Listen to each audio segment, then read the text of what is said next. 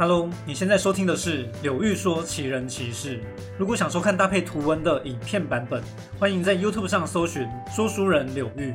而在这里，我会分享特别有意思、特别值得思考的精选故事。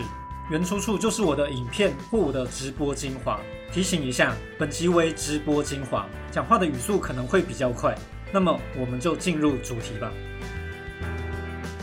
那本集要讲什么呢？开头先告诉大家，第一点。庞统跟诸葛亮的关系，第二点，庞统跟刘备的关系，然后第三点，庞统跟东吴也有一个微妙的关系嘛，所以我标题下，庞统他好像当初是带着一些秘密来加入蜀汉的嘛，这点有趣哦，像上次贾诩跟张绣的。真实关系，我觉得就有突破我以前的一些迷思。相信很多人都是听了以后发现，哎，对耶，贾诩跟张绣如果是真爱的话，那真的很不容易耶，真的很感人哎。那集我觉得算是蛮突破性的一个观点。那这次我觉得还是有一些新东西，等等一个一个来跟大家分享。其实诸葛亮跟庞统可能不合的线索是有的哦，他们明明明是同门师兄弟嘛，对不对？一个当初去东吴，一个去刘备那边。如果你们真的感情很要好，应该会跑一起嘛。司马徽跟庞德公都这么看好你们两个人哦，特别赐名叫做卧龙凤雏，等于是我们水镜补习班的第一名跟第二名。为什么两个人没有去同一个地方？理论上好朋友会有很多对话嘛，都发现很少。你在历史文字中会发现两人很少看到有互动。两人怎样很少主动谈对方，看这三点就觉得，哎，那他们两个人是不是有一点点心结啊？其实我的结论啦，就直接讲，我觉得两个人没有矛盾，也没有心结，也没有不和，可是他会让我们有点这样想。那没关系，我们再往下看。诸葛亮曾经说啊，大家其实都可以给我建议啊。他身为蜀汉的丞相嘛，他说，呃，有时候你们想法跟我不同的话，你们可以直说，不要担心说你跟我意见不同。其实你们愿意给国家意见，给我意见哦，都是好事。所以诸葛亮讲这番演讲，主要是要叫大家给他建议。有趣的地方就来啦，那为什么不举庞统呢？对不对？你会不会有这样想啊？啊，我们庞统呢？而且你举的其他人很多是蜀汉人士就算了，你把敌国人士讲了两遍，我看你到底多爱原直啊，对不对？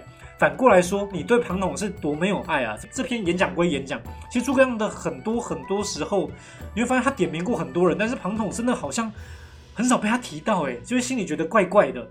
啊，再往下看，诸葛亮叹息，叹息什么？哎呀，如果法正在的话，一定能叫主公不要去打东吴。就算真的去了，他跟着主公，一定也不会打成这副德性。问题又来了，诸葛亮怎么一而再、再而三的忘记我们统神啊？你讲话举例的时候，想想我们庞统啊，啊，我们统神嘞，去端火锅，心酸画面流出，所以庞统怎么有点心酸啊？好像常常被遗忘哎。其实也不是说他们不好，理论上他们应该要超级好。你想想看嘛，他们从读书时候就是朋友嘞，但为什么这么少互动？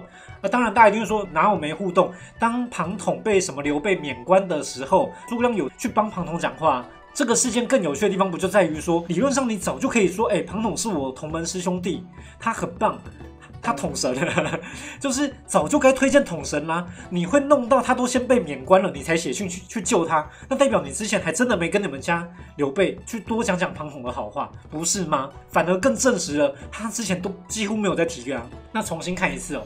其实有一个很大的重点啦，我相信有些人知道，他们两个人其实是有姻亲关系的。好，那如果今天诸葛亮很早就大力推荐庞统，就有点怪怪的，因为你在推举自己的亲人呢，他们已经不只是朋友，他们是亲人，所以通常不会大力去推荐自己的亲人。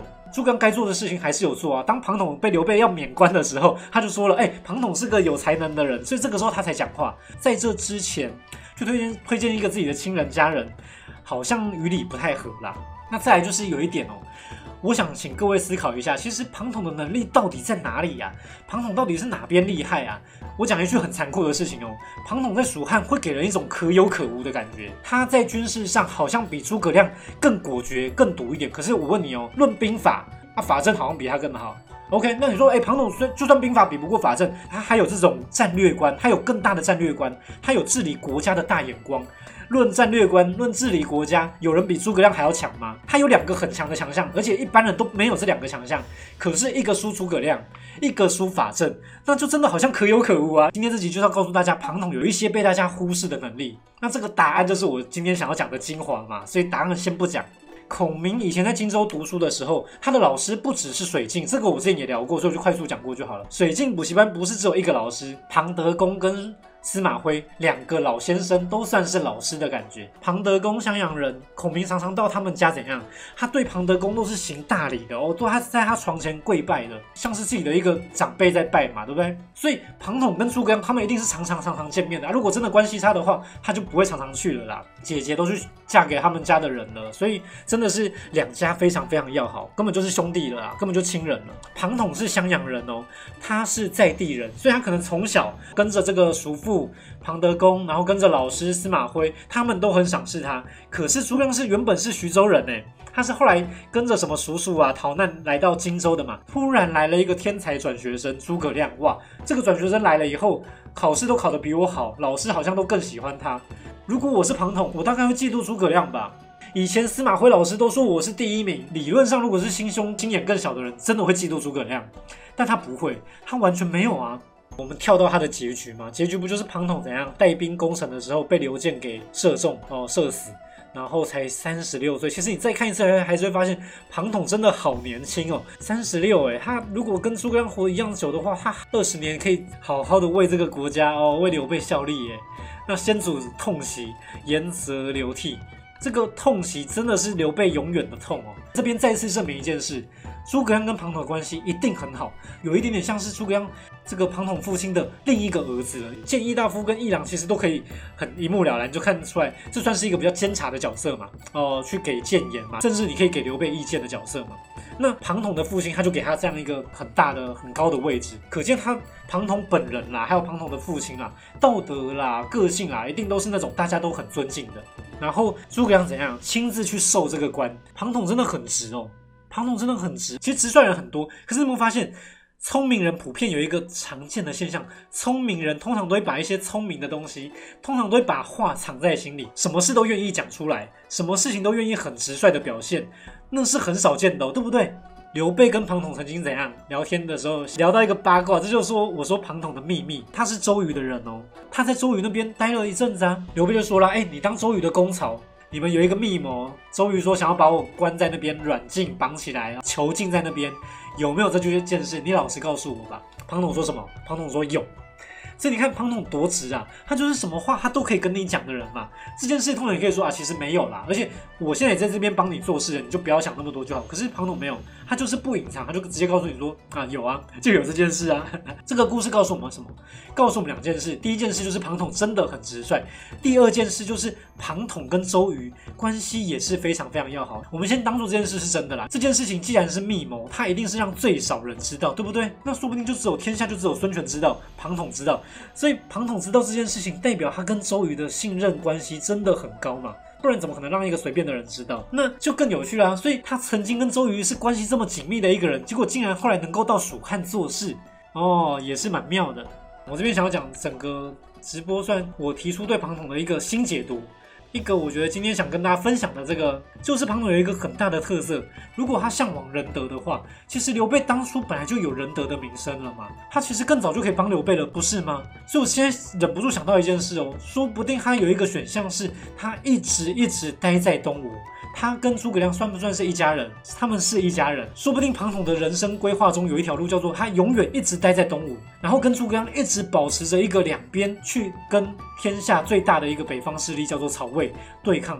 你有没有发现这个是一个最有可能打赢曹魏的剧本？卧龙凤雏本来就不该有一个人拥有。卧龙凤雏得其一可得天下，得到两个就怎样？天下必失。这点我以前没想过，这就是说我今天想分享的新东西。说不定卧龙跟凤雏最佳的使用说明书是分属两个阵营，然后保持一个稳固的外交关系。比如说他们可以当做一个最高的外交官的话，这个同盟绝对不会破裂。虽然啦，你可能也会觉得啊，孙权很欢，说不定讲不听。可是我觉得庞统是有机会讲动孙权的，甚至可以把庞统想象成他没有属于哪一个阵营。有点像是什么以前的那种纵横家，他就是为了天下大事的好。在推动天下局势，在推动战略，但他不属于哪一个人。从利害关系去跟孙权说：“我告诉你，你一打刘备，你保证完蛋。”因为其实这件事是真的。我说他背刺这件事不聪明，是刘备当时真的要报仇，曹丕当时真的要打他，孙权是有可能灭国的。而且吕蒙提议完这件事以后，他就死了。靠背，孙权那时候心里一定超急的，一定想说：“阿蒙啊，阿蒙啊，你先不要走啊，你叫我捅完刘备一刀，现在人家要来报仇了，然后你死了。”当然有有一定有人不认可，但我就直接讲我的想法就是这样。如果庞统在那边，他用这种利害关系跟孙权说打不得，打了真的不好。其实我觉得孙权会听诶，因为孙权是个聪明人。你杀关羽，刘备会不会跟你拼命？会啊。曹丕会不会来打你？你说曹丕，你会去想办法拖延他，你使者去拖延他哦。曹丕他可能很多事要忙，他可能不会打。但是他如果打你呢？